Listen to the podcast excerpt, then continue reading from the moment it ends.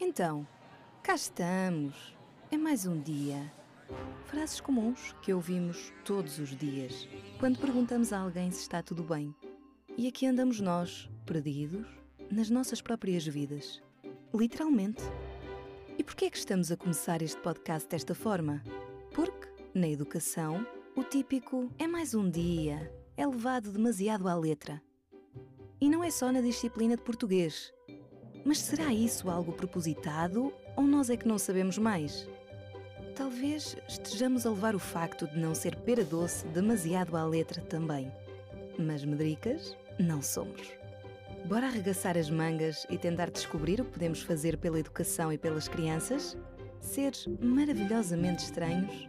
Venham daí connosco e com mais umas quantas personalidades que sabem que isto não é pera doce. Olá, sejam muito bem-vindos a mais um Isto Não é Pera Doce. Uh, No programa de hoje vamos conversar com a professora Ângela Moraes, professora de Educação Musical no Colégio Atlântico, Seixal, e também deu aulas no Estudo em Casa. Foi a vencedora da menção honrosa Inovação e Adaptação no Ensino à Distância em 2020.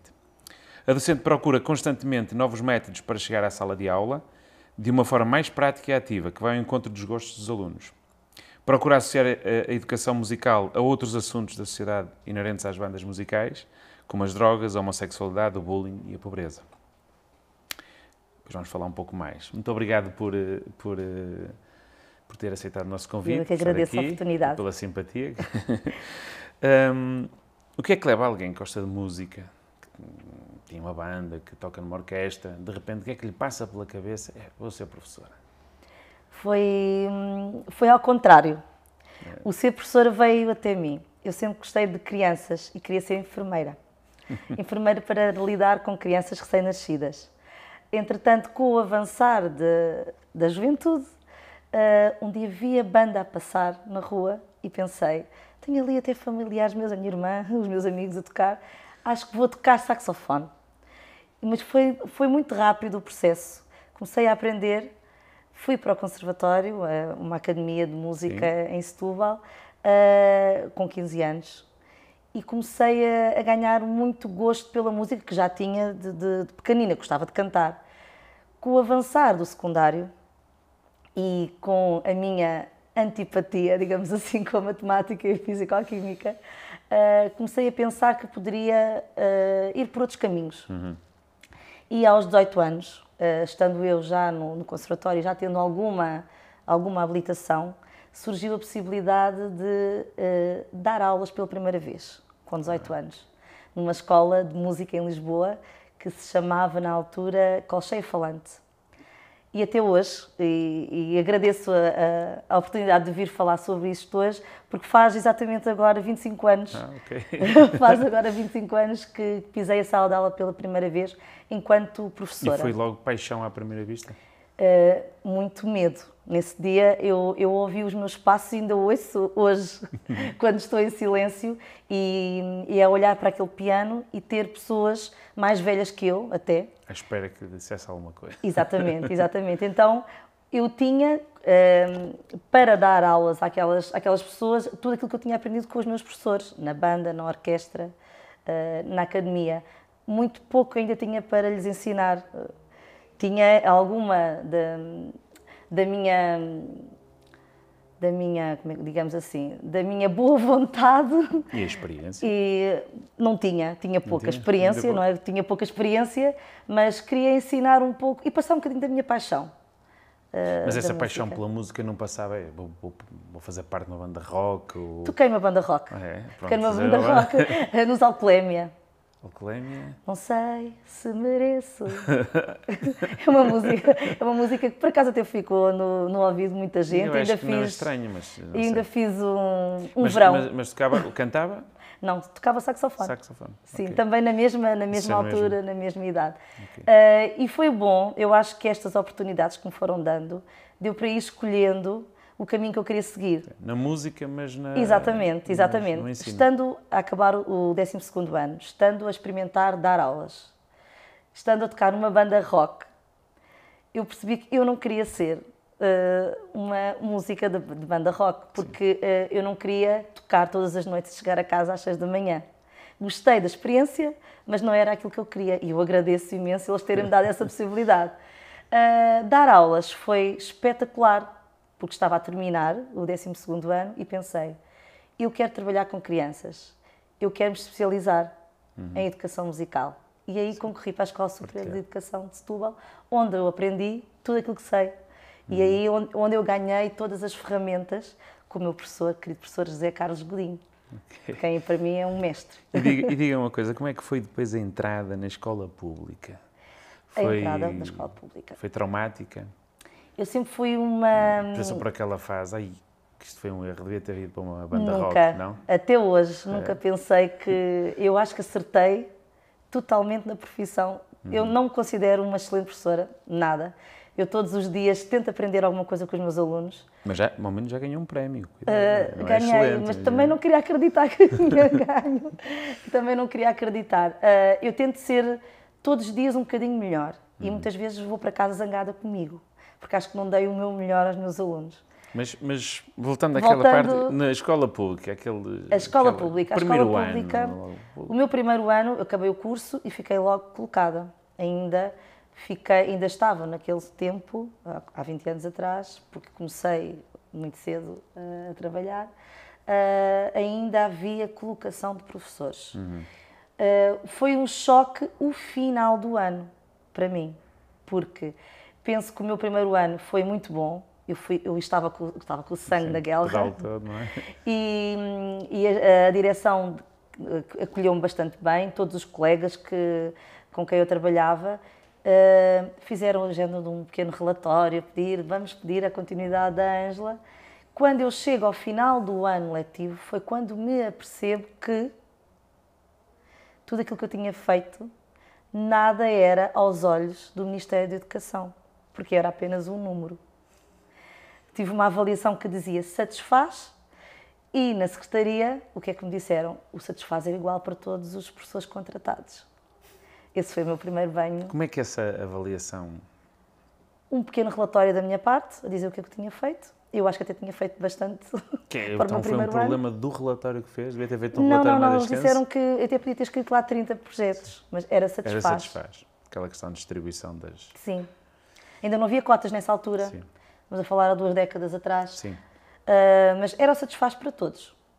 E no ano seguinte fiquei colocada noutra escola. Pois novos professores, novos alunos. Nem nessa altura pensou, vou embora? Não. Vou para a banda, não? Não, também não, também não, também não. Eu tentei sempre ganhar, eu nunca me rescindi um, ao horário da escola pública.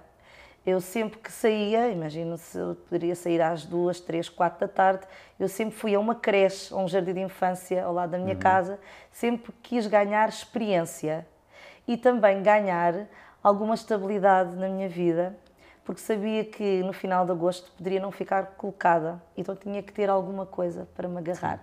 E eu nunca quis estar no fundo de desemprego, nunca quis dizer estou um ano sem estar na sala de aula.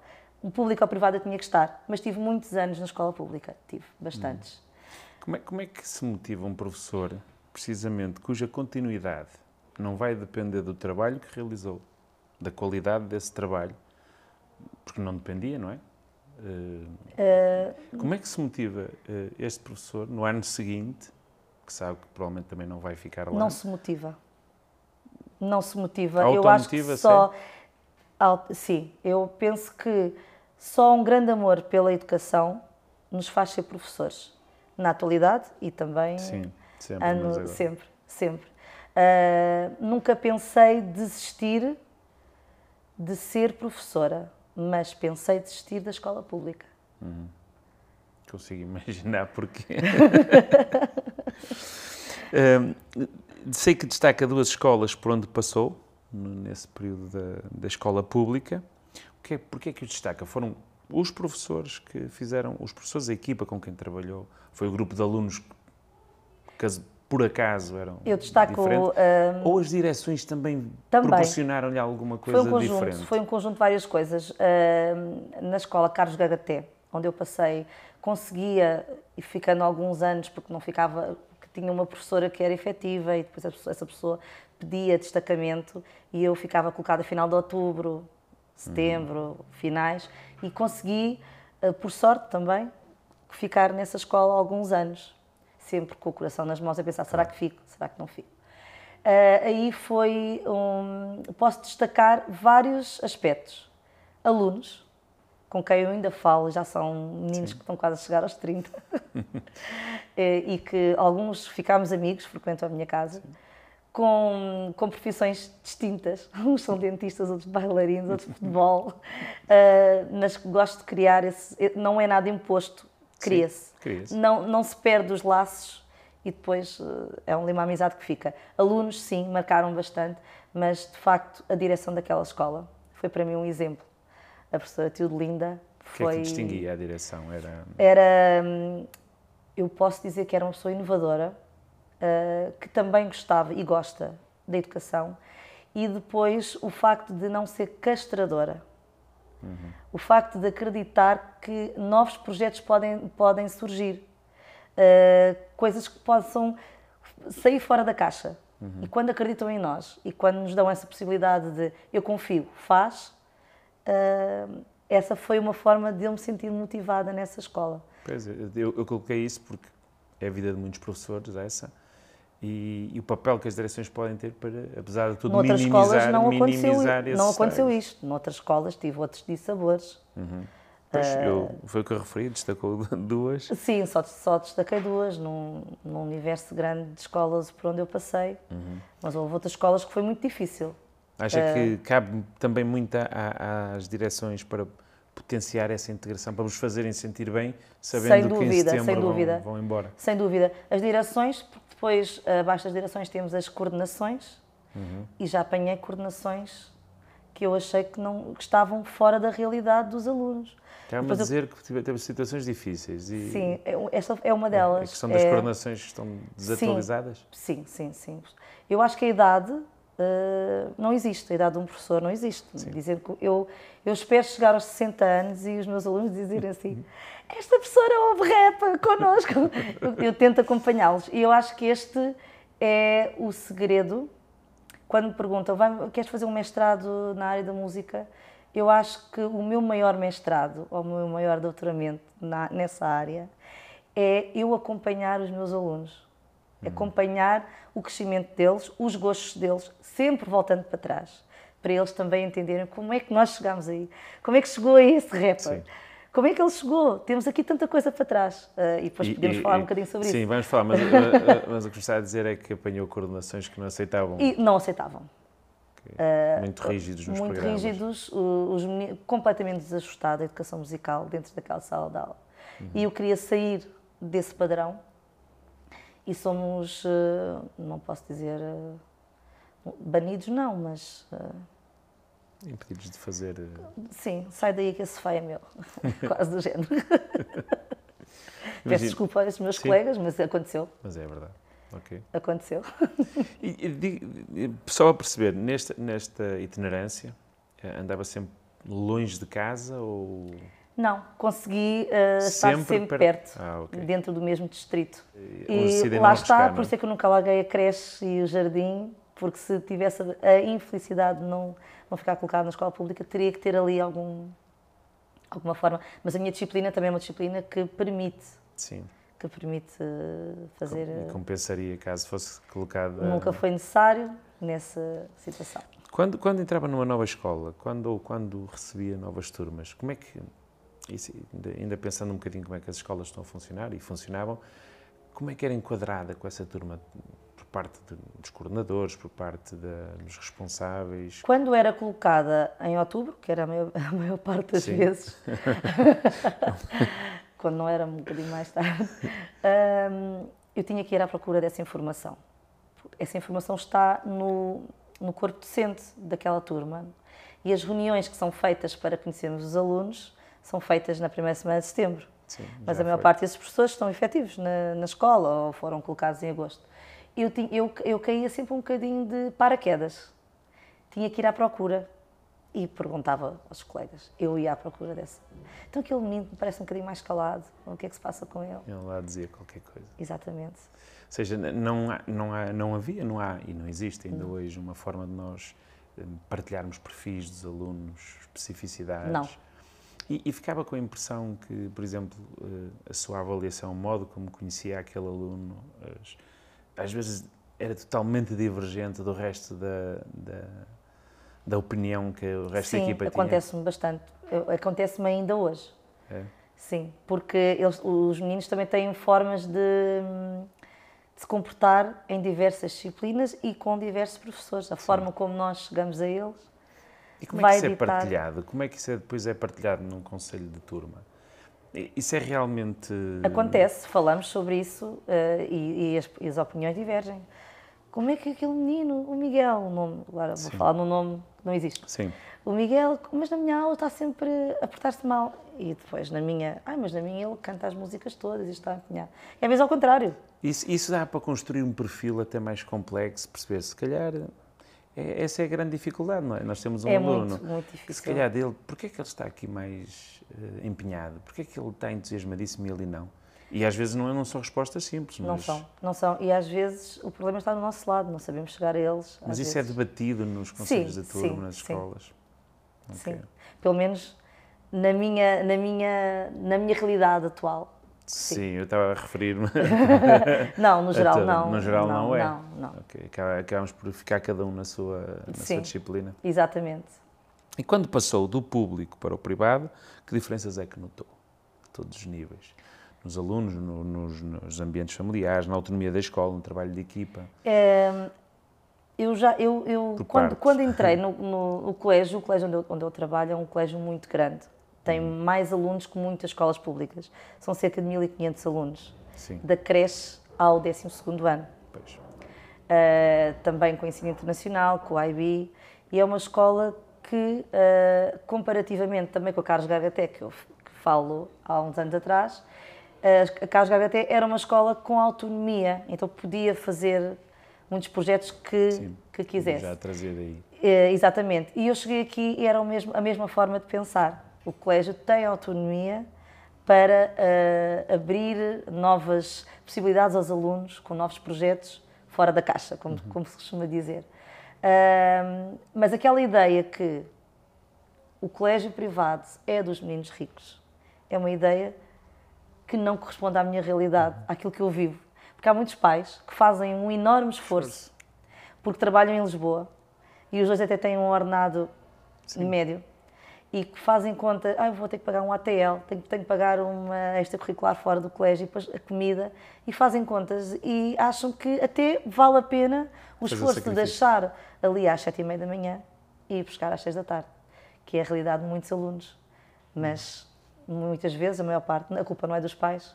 Seja, Os meninos o... têm que estar em algum sítio o grupo de alunos e o, e o, ambiente familiar não é assim elitista como muita gente não. associa ainda. Não, é óbvio que deve haver colégios elitistas, sim, mas... Sim, porque há até há apoio financeiro uhum. uh, para, para, para famílias carenciadas até. Uhum. Uh, eu acho que há muita vontade dos pais escolherem um ensino de qualidade uhum. em muitos pais, em muitas famílias. Claro que sim, temos médicos, advogados, temos, sim, sim, sim. sim. mas isso também temos na escola pública. Exatamente. Uh, e temos meninos que com muitas carências, muitas vezes ali também, carências efetivas até. Sim. Todos, todos, eh, nós temos um, uh, temos um grupo de alunos que não é igual, não são os meninos dos, dos pais ricos, não. Sim, temos... isso uh, compreendo e, e, concordo que é uma tendência, não é? Cada vez mais. Uh, mas depois, precisamente porque os pais tenham mais posses ou menos posses, estão a procurar aquele tipo de ensino e, a, e, a, e, obviamente a despender mais dinheiro, são mais participativos ou pronto, estou a pagar precisamente para também não participar uh, mais? Não, temos pais muito participativos, temos pais mais ou menos e temos aqueles que não participam. E também há gente que paga apenas para, sim. pronto, para não ter, ter menos chatice e correr menos risco, que não vai sim, acompanhar. Sim, eh, eu penso que... Mas temos pais que são uma inspiração. Uhum. São uma inspiração. Pois já percebi, vamos falar aí de uns projetos também, já entendi. E, e, e na, nos trabalhos de equipa, nesta escola, sentiu diferenças quando mudou? Já percebi que nem, nem tanto assim, porque veio de uma escola que apesar de tudo promovia bastante esse autonomia. tipo de, de, autonomia e trabalho de equipas cooperativos em uh, colaborativo. Eu, eu, tenho uma equipa, tenho uma equipa, quer dizer, eu faço parte de uma equipa uhum. uh, que eu não podia pedir melhor neste momento, não uhum. podia pedir melhor eu sou a única professora de música do colégio, mas todos os meus colegas trabalham em equipa e envolvem-me como se, como se fossem mais de 10 pessoas de música. quando, eu tenho, quando temos os nossos espetáculos, eu tenho uma equipa que nada seria sem eles, uhum. desde a direção, uh, aos auxiliares, aos professores de outras áreas, uh, tudo, tudo. Professor de informática que faz os vídeos, ou, ou a colega que põe o som. Acha que esse é o, é o segredo do trabalho ter é, sucesso, de ser de Eu ser acho que esse é o segredo. É o, trabalho, a cooperação. Sim, trabalho em equipa e não, e não pensar que os outros sabem mais que, uhum. que nós. Podemos aprender todos, Sim. uns com os outros. Uh, quanto à educação musical, agora vamos começar a entrar uhum. na educação musical. Eu tenho a impressão, e também sei que já falou sobre isso, em muitas escolas, se calhar também lidou com isso, é estranho ver educação. Todos os jovens gostam de música, de algum tipo de música. Eu não conheci nenhum, é possível que algum não goste, mas uh, estão sempre a ouvir música. E depois, em muitos sítios, achavam as aulas uma seca ou são pouco participativos. Eu também falo por é experiência. Eu tive é essas aulas. Isso é uma realidade, é e verdade. Como é que se explica uma coisa destas? Porque uh, muitas das vezes os programas, nem digo tanto os programas, mas sim, estão desajustados com os gostos dos alunos. E nós temos que ouvir o que é que eles ouvem. O que é que tu gostavas de, de fazer dentro desta, de, dentro desta sala, desta educação musical, não é? Muitos pais pensam, ele vai aprender um instrumento, ele vai, vai aprender a tocar piano. Não. Educar, educar para a música, educar uhum. a ouvir, educar a, a, a sentir a necessidade de entender a importância da música na nossa vida, porque uhum. eles dizem, não gosto de educação musical, mas adoro música. Sim. Está aqui alguma coisa que está é um mal. paradoxo. Exatamente. E eu começo todas as aulas a falar com eles no início do ano. Quando vocês vão ao dentista, vão no elevador, não ouvem uma música? Hum. Vão ao supermercado, não ouvem uma música? Sim. Então, quando ouvi o telejornal no início, também é uma música. A música tem uma importância muito grande na nossa vida, porque nos acalma, porque uhum. nos deixa felizes, deixa-nos tristes, deixa-nos apreensivos, chama-nos a atenção para alguma coisa que vai acontecer.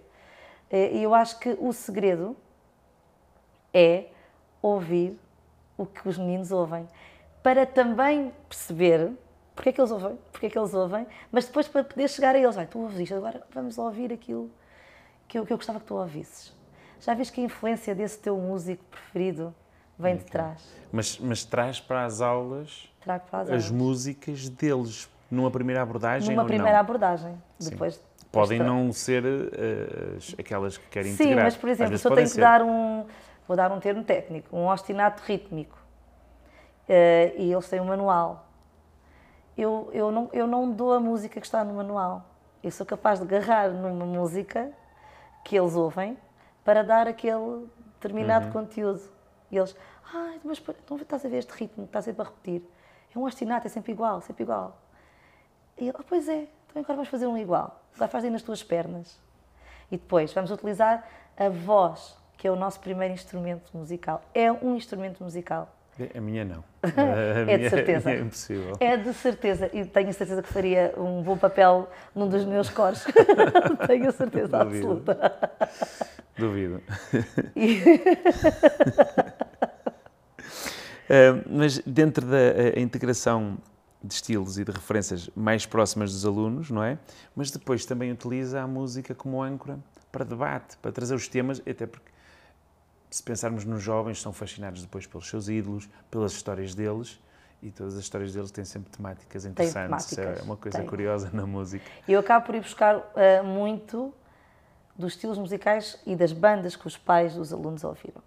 E não há nada melhor que eu receber um e-mail em casa de um pai a dizer assim: Professora Ângela, até que enfim que, que, alguém manda um trabalho de casa de jeito. Estou a acabar de ver um concerto dos Queen com o meu filho. então, porque tinha pedido para fazer uma biografia, então aquele pai achou melhor o menino ver um concerto um dos. Queen. E foi daí que começaram a surgir os tributos. Ah, os tributos. Sim, sim, sim. sim. Já, já, vamos, já vamos falar. Já vamos falar. Eh, tenho, tenho ouvido algumas coisas sobre as suas dinâmicas. Aquele, ah, eu sei que tem histórias dinâmicas que cria nas salas de aula com eles que quer partilhar alguma assim mais que marque mais as dinâmicas é, é sempre trabalhar para um objetivo uh, e chamá-los para, para a realidade da rua que pode estar ao lado do colégio. E a dinâmica muitas vezes é falar até da tua família, como é que é a tua família. Uh, pai trabalha, mãe trabalha, pois, mas aqui ao lado, na escola do lado, há ali um menino que não trabalha. A mãe não trabalha e o pai não trabalha, tem, estão com problemas e não, o menino não tem pequeno almoço. Então, que tal se nós, é com esta canção, nós conseguíssemos arranjar o pequeno almoço do menino? E eles, depois foi daí que nasceu Veio, uh... os concertos solidários. Como é que, quando essa ideia começou a surgir e a falar, quantas pessoas começou a envolver? Eu comecei sempre com muitos. Muitos? Logo Sim. foi todos os miúdos que começou? Todos, e eles alinharam todos? Não. Ou... Ah. Há muitos meninos que não. E eu. E eu, eu uh... seria dos meninos que não, que eu, a não, confiança não, não, que tenho na voz. Não, mas tenho a certeza absoluta que iria achar imensa piada aos concertos. eu vou explicar. Nós abrimos uh, uh, inscrições aos meninos para um fórum em casa. E há aqueles meninos que são desafinados são puramente desafinados. Mas nenhum deles fica de fora. Todos aqueles que querem cantar, eu integro-os no coro. No coro dos nossos grandes concertos. Uhum. Uh, porque os, os, que fazemos dentro do colégio, vai uma turma, vai duas, Sim. vai três, mas os nossos concertos começaram a sair fora do colégio e começaram a ser vistos por muita gente. Primeiro pela comunidade, inserida e depois... Os primeiros concertos eram na, na dentro da própria dentro comunidade, da própria escola, depois começaram a, depois sair, começaram a sair dentro do Conselho... E já fomos para o Coliseu. Para o Coliseu, sim. para os dois Coliseus, Casino de Estoril. Este crescimento este foi em quanto tempo? Eu, nós começámos em 2018, uhum. porque nós temos um, nós temos um padrinho, uh, eu chamo-me padrinho, Bruno Correia, que é um cantor, que ganhou uh, o Rising Star, um programa uh, da TVI, e convidámos para um concerto solidário, porque nós queríamos fazer um concerto solidário, mas com, com um toque profissional. Não, não ouvimos sair meninos de, de do palco a rir e a fazer adeus aos pais. Não. É algo. Eles têm que sentir artistas e têm que ter o peso da, da, da responsabilidade deles. Então, o concerto solidário é ajudar a associação que ajuda em torno do Conselho do Seixal, que é a Associação Dá-me a Tua Mão e que ajuda uh, meninos uh, e famílias carenciadas e muitos sem abrigo também. Uhum. Então começámos com alimentos, pedir aos pais um bilhete.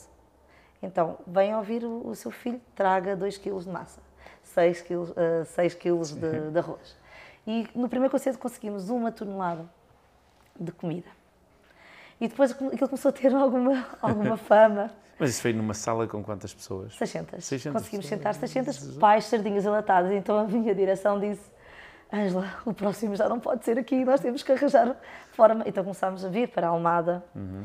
onde conseguimos sentar 830. Normalmente nós conseguimos Sim. esgotar os concertos. E começámos a suscitar aqui alguma curiosidade: como é que meninos entre os 10 e os 12 anos estão a fazer concertos para ajudar? E, e o início de cada concerto são vídeos desses mesmos alunos a explicar porque é que estão ali. E, e essa parte é a parte que mais me emociona. E eu penso, trabalho feito. Está trabalho feito. Porque eles dizem, com a minha voz eu estou a ajudar alguém. Não é um uhum. concerto de Páscoa. Vamos chamar os pais, festa da música, concerto. Não. Tem um propósito. O pisar daquele palco tem um propósito daqueles meninos para outros meninos. Eu imagino a quantidade de conteúdos que é possível explorar que isso é, é, é, muito caro à escola, não é? Exato. O primeiro conteúdo foi este, o ajudar. Damos os conteúdos, os conteúdos da disciplina, eu não posso descurá-los, eu tenho, eu tenho um programa a cumprir. E Mas, depois tem uma, tem uma componente prática que é um... Exatamente, através destas canções eu ensino tudo aquilo que eles têm que saber. Uhum. Vamos cantar esta música que está em Ré menor. Pronto, eu tenho que dar a escala que está lá no, no programa. Tenho que dar esta escala. Sim. Eu dou, olha, sabe que esta música está escrita nesta. Mas porquê? Porque esta nota tem aquele acidente. E eles aprendem pela prática. Pela prática. O cantar afinado é, é difícil. Mas lá está, naquilo que eu estava a querer dizer. Consegue integrar todas as Todos os alunos. Eu tenho alunos que são desafinados. Mas esse aluno tem muito mais motivação que a outra menina que é muito afinada. E diz-me: Eu vou a todos os concertos, Ângela e eu. E como e é que ele é integrado e ninguém repara que é está integrado ali alguém coloco-os em posições estratégicas, uhum. ele tem ali uma estratégia, e depois ponho sempre no meio de dois alunos que cantam muito bem. Ah, ok. começa a, começa a ficar. começa a afinar começa a afinar na- naturalmente, sim. E claro que não vou enfiar um microfone dentro da boca, porque nem vou causar esse tipo de constrangimento. e o que é certo é que eles não. Pelo menos toda a gente que diz que ouve os concertos, ninguém ouve desafinantes. Não há ninguém a desafinar. Toda a gente canta. E é ali mesmo profissionalismo, a malta. Eu penso que sim. Eu, Uhum. qua- eu quase consigo dizer que sim. Mas eu sou muito. Sou muito hum, orgulhosa daqueles meninos todos. Eles são todos meus filhos. Imagino, E eu digo-lhes isso. Então, como estava a dizer do Bruno Correia, em relação aos concertos, eh, ele eh, já fazia e faz vários concertos e um dia disse, eu vou à Altice Arena, eu gostava de ser acompanhado por um coro de crianças. E começou aí. Ele veio a um concerto nosso, e depois ele levou-nos ao concerto dele, e depois ele veio a outro concerto nosso. E depois conhecemos outros projetos também através dele. Fomos uma primeira vez, gostaram do nosso coro, e, e integramos agora a Ópera Espetacular, que é um projeto de, de canto lírico, de cantores de ópera, e fizeram um tributo a Queen, e em vez de, de convidarem um coro de Lisboa, co- convidaram as vozes do Atlético. Isso já quer dizer muito. Eu penso que sim, mas então o que eu digo aos meus, meus alunos no início estava, nunca mais me esqueço, estávamos na, na boca da, da entrada do estávamos na entrada do palco, foi agora há, há duas semanas, no casino, no, no Coliseu de, de- do Porto, e eu olhei para cada um deles e disse: vocês são todos meus filhos, como já referi. Eu não gosto que ninguém fale mal ninguém aqui, não, ninguém pode falar mal de vocês, só eu. É que posso dizer que não estás a portar bem. Ah, por isso vamos, a- vamos aproveitar isto, porque quando vocês tiverem 40 anos, vocês não se vão lembrar de mim, não vão se lembrar do meu nome, mas vão se lembrar que tinha uma professora maluca que nos levou ao casino, Coliseu, ao Coliseu. Também fomos ao casino, também já fomos ao casino, também com a Opa Espetácula. E tem sido momentos inesquecíveis. Imagino uma escola que falamos que deve ser ativa, que devemos proporcionar experiências, desafios com, os quais eles possam aprender. Acho difícil na educação musical. E, é, e a Descobrir minha grande- o meu grande objetivo eh, e a minha grande. eh, se calhar, quando chego ao final do ano e penso, ah, isto até correu bem, é o facto de a educação musical só é obrigatória no nosso país até ao sexto. E depois são, Uhum. algumas escolas podem ter oferta para os alunos que quiserem, mas não é obrigatório. E o facto de ser obrigatório quinto e sexto ano, e eu, eu fazer com que os meus alunos de quinto e sexto se sintam verdadeiros artistas a cantar, interpretar músicas com verdadeiros artistas. Tínhamos a banda sinfónica da PSP, tínhamos cantores líricos ao mais alto nível. E, e, Ah, e vocês têm Soares. que pré-ensaiar com eles. Isso leva... Fizemos um ensaio ah, e depois eles mandam-nos as gravações deles e depois nós fazemos ensaios, faço ensaios com eles, muitas vezes até na hora do almoço, nas nossas aulas de, de educação musical. Juntar o coro en- enorme de 200 meninos é difícil, não consigo. Faço por trechos, não é? Ah, mas com boa vontade acho que se faz tudo.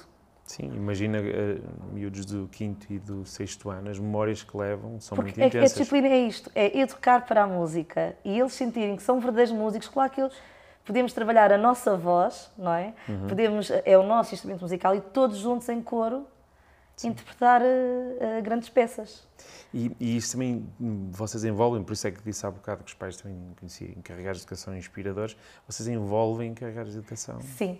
Em todos os funcionários? Nossos, sim, em todos os nossos concertos convidamos todos os funcionários do colégio e todos os pais a integrarem num coro de adultos. Fazemos dois ensaios só. e para acompanhar, acompanham o Bruno Correia, ou cantam a solo, mas tem sido a acompanhar o, o- este cantor. Ahm, e eles sentem- sentem- sentem-se envolvidos. E quando começam a perceber que tipo de projeto é, Uh, querem conhecer também a associação e muitos deles transformaram-se voluntários da associação e muitos deles também com um papel bastante ativo dentro da mesma e é, É impressionante. é Acha que foi por si ou pela escola que chegou a, a participação no estudo em casa? Eu, quando digo por si, eh, pelas dinâmicas que têm criado, seguramente lhe deram também alguma Foi a projeção, escola, não é? foi a escola, uh, surgiu um convite. Mas, mas quando esse convite aparece à escola, queriam a professora Ângela Não. ou não? Eu era uma mera professora desconhecida. Sim, Só mas quem- estas, estas, estas dinâmicas já. Mas não, eu acho que não sou conhecida. Não? Não, eu acho que não sou conhecida. Eu acho que sou conhecida dentro do meu meio, dentro do meu colégio. Sim, mas na área da educação não, não acho bem assim, porque já. eh, Agora- agora sim. Já, já, Agora- agora sim. o sim. estudo em casa trouxe ainda mais, mas estas dinâmicas, seguramente, alguém que está do outro lado pensa assim: é, nós estamos a precisar de professores Mas para. há, alguém- há muita gente que não concorda com estas É? dinâmicas. É? Sim, sim, sim. E quem é que não concorda com estas dinâmicas? Às vezes até colegas, até colegas de profissão, sim, sim. É? Mas porquê que calhar. acha que não concordam? Porque eu penso que muitos pensam que hum, se calhar devíamos eh, trabalhar na educação musical mais na área instrumental, que eu concordo que tenha que ser trabalhada, sim, os meninos têm que ter noções, mas tendo eu em conta que só os tenho uma vez por semana, uma carga horária de duas horas que tem sido diminuída ao longo dos tempos, eh, eu tenho que, tenho que seguir algum caminho para e também tenho que perceber que tipo de, de meninos eu tenho à minha frente e se este projeto funciona com eles ou não. Exatamente. Mas como eu, como eu disse, eu respeito todos os alunos, mesmo aqueles que dizem eu não me sinto à vontade. Mas depois também tenho aqueles alunos que têm um pavor enorme de estar em público e vão Começam superam. a desenvolver competências de. e superam. E depois os pais dizem, meu Deus, bom. Nunca Porque hum, este projeto iniciou para o quinto e sexto ano, mas depois, o que é que aconteceu há coisa de dois anos? É que os meninos que vão para o terceiro ciclo também queriam continuar, alguns alunos. Então surgiu a possibilidade de abrir mesmo o coro do colégio. Eu não tenho esses meninos do terceiro ciclo que já não têm a música no, no quinto e no sexto, e já tenho alguns alunos pequeninos que querem começar a ser cantores com seis anos. Então tenho ali um- uma mistura de idades que é, é uma delícia. Eu, as aulas que eu tenho com ele é uma delícia. Seis anos até aos 15. Tenho ali um, um grupo de 40 meninos que são a base do coro. Se me pedirem um concerto de Natal só com 30, 40 crianças, vão só aqueles meninos.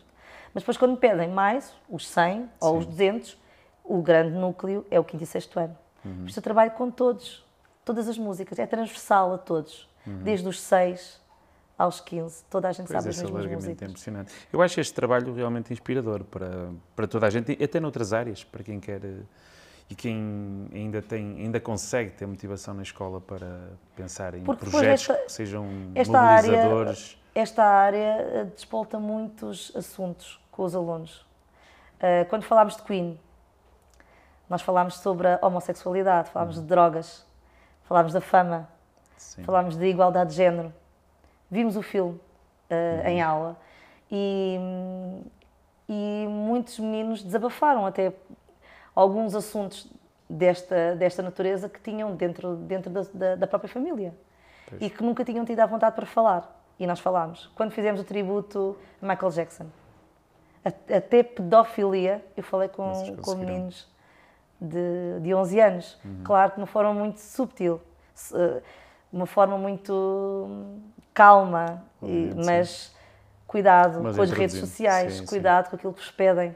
Falem com os vossos, com os vossos pais, falem com os professores. Tentar al- alertar. Uhum. Ah, e, mas professor, mas será que o Michael. Não, mas eu não sei se ele era...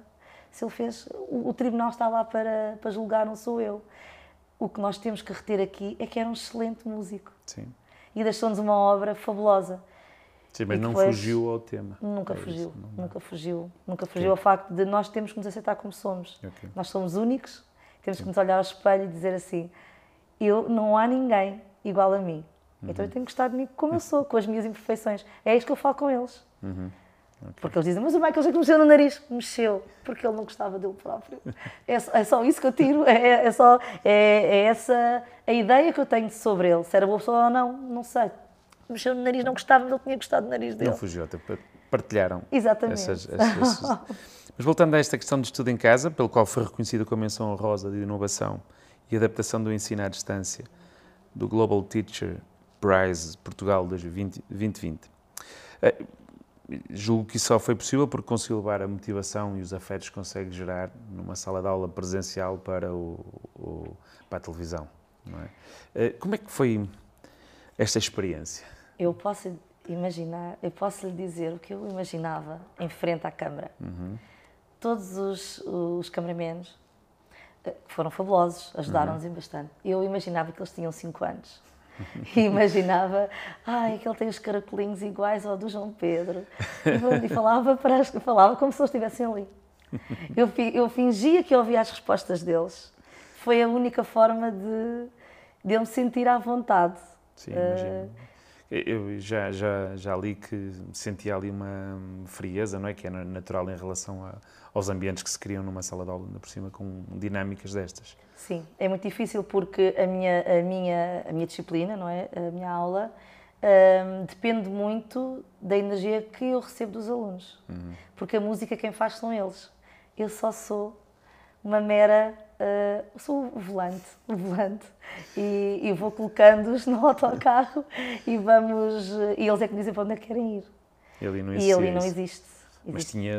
Como é que correu o planeamento das aulas, a, a planificação? Também não correu muito bem. Também não correu muito bem. também não correu muito bem, ah, porque penso que aquilo que ah, desejavam de mim não era propriamente aquilo que eu conseguia dar.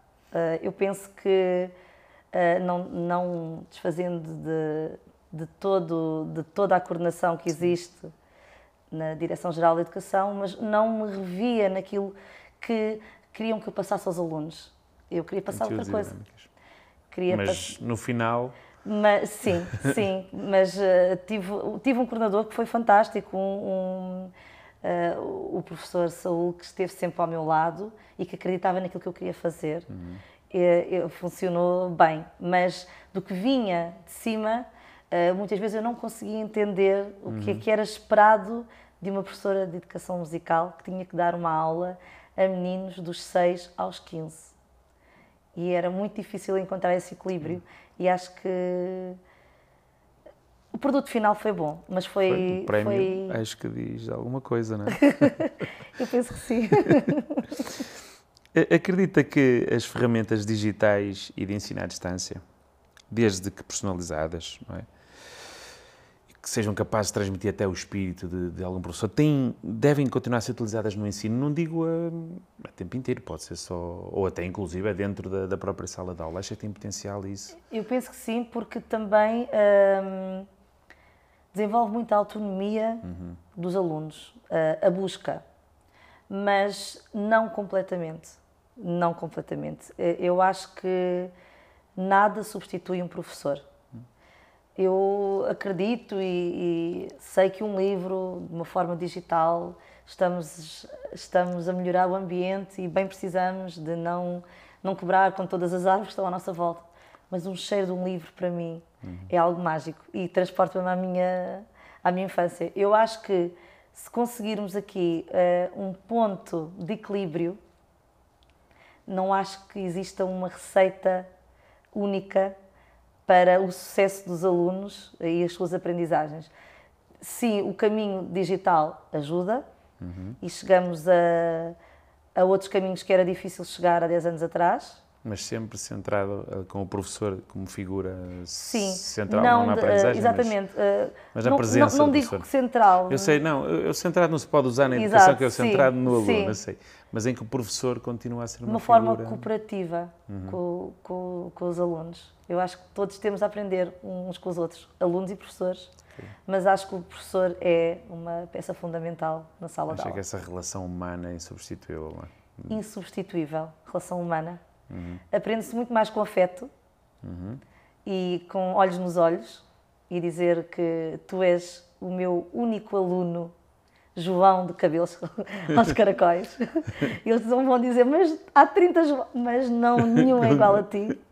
E eu acho que nenhuma máquina, nenhum, nenhum iPad pode dizer isso a um, a um aluno. Ok. Eh, para, para terminar, eh, quais são, se, se, se é que tem uma opinião sobre isso, acho, as principais insuficiências atualmente no ensino de educação musical em Portugal? Ou, ou insuficiência, ou aquilo que seria mais, as barreiras que seriam mais urgentes serem ultrapassadas? Uh, para mim, uh, penso que devíamos colocar os olhos na Ilha da Madeira, no arquipélago. Ilha da Madeira. Uh, sim, porque não funciona da mesma forma que nós, a nível da organização na área do ensino. Por exemplo, a educação musical no, no- no continente é o grupo 250.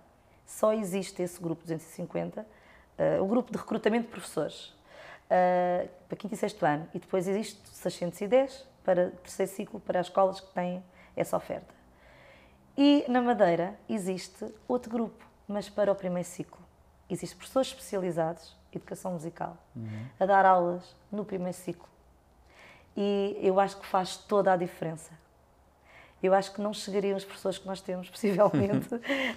Ou então alguns, alguns iriam, não, alguns iriam, alguns músicos que possivelmente iriam se sentir motivados a tirar uhum. um curso na área de educação, porque eu não seria uma excelente mestrina de uma orquestra sinfónica porque não estudei para isso. Uhum. Uh, mas para ser professor de educação musical no ensino básico, também temos que estudar para chegar lá e saber que às vezes o simples não é tão simples, não é, não é tão fácil chegar, a, chegar aos alunos.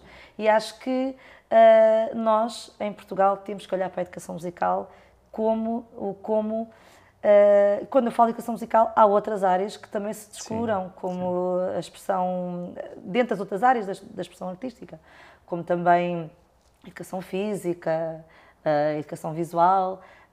Tem, no primeiro ciclo devia haver esses polos, esses grupos de recrutamento, tal uhum. e qual como existe no arquipélago da Madeira. Ah, okay. Eu conheço colegas que, que, trabalham lá, que foram meus colegas de, de curso, e eu penso que a música, a cultura lá é muito mais reconhecida.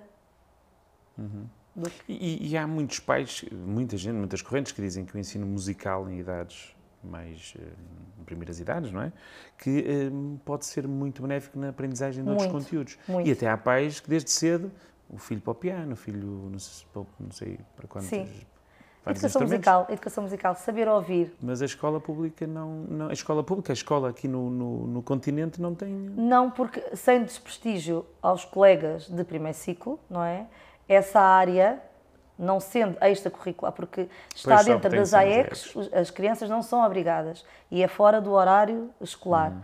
E depois, dentro do currículo, há sim uma área para as expressões artísticas que tem que ser desenvolvida através dos seus professores titulares de de turma, não é? Mas na Madeira, essas áreas artísticas são trabalhadas por professores especializados. Hum. E eu acho que isso faz toda a diferença. Acredito. Doutora Ângela, uh, professora Ângela, doutora Ângela. Ângela. Uh, uh, muito obrigado pela sua disponibilidade e, e, por ter partilhado connosco todo esse Eu é agradeço. E muito sucesso para.